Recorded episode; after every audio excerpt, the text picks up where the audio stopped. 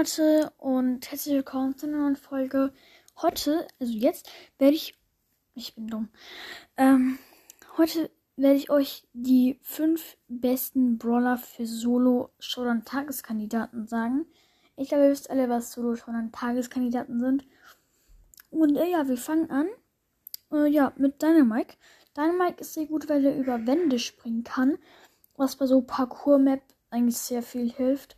Weil er kann einfach über die Wände und dann kann er meistens, wenn er da in der Mitte boxen, dann kann er da richtig einfach hinkommen. Ähm, ja, deswegen Dynamite ist sehr gut für solo oder Tageskandidaten. Von allem auch mal manchmal so die Brawler so eingesperrt sind und Dynamite kann dann einfach rausspringen. So in der Box sozusagen. Und ja, das ist auch sehr stark.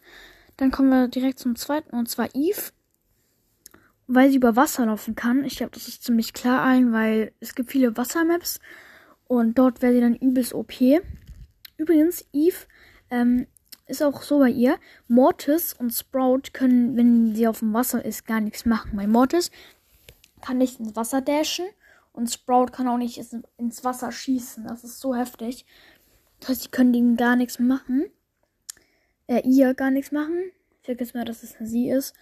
Ähm, ja, weil er über Wasser laufen kann. Das ist so heftig. Und deswegen ist sie da so gut. Dann kommen wir zu Nita. Und zwar Nita ist es wegen ihrem Bär. Und zwar ist es so, dass der Bär hat mehr oder weniger wie ein Bodyguard ist. Und der kann auch äh, zum Beispiel in Gebüsch-Maps, weil voll einfach Gebüsch ist, kann er dich zu Gegnern führen. Das ist auch sehr gut. Das ist so wie ein Alarm, keine Ahnung was. Und deswegen ist Nita sehr gut, weil der Bär sozusagen wie ein Bodyguard ist. Ja. Dann Search ist auch sehr gut. Er ist generell eigentlich sehr gut in Showdown. Ähm, und auch wegen dem Teleport kann er sich halt auch irgendwo raus teleporten, was sehr stark ist. Äh, ja, dann kommen wir zum letzten. Das ist Mortis. Mortis wegen dem Heal vor allem. Und wegen dem Dashen halt. Weil manchmal gibt es so ähm, Maps, wo man so alle auf einem Haufen spawnen. Und dann kann er da easy wegdashen ähm, dass nicht alle auf ihn losgehen oder ja. Oder bei so Parkour-Maps kann er einfach nach vorne dashen und wird dann halt viel schneller und kommt auch schneller vorne an. Kann die Boxen aufmachen und ja.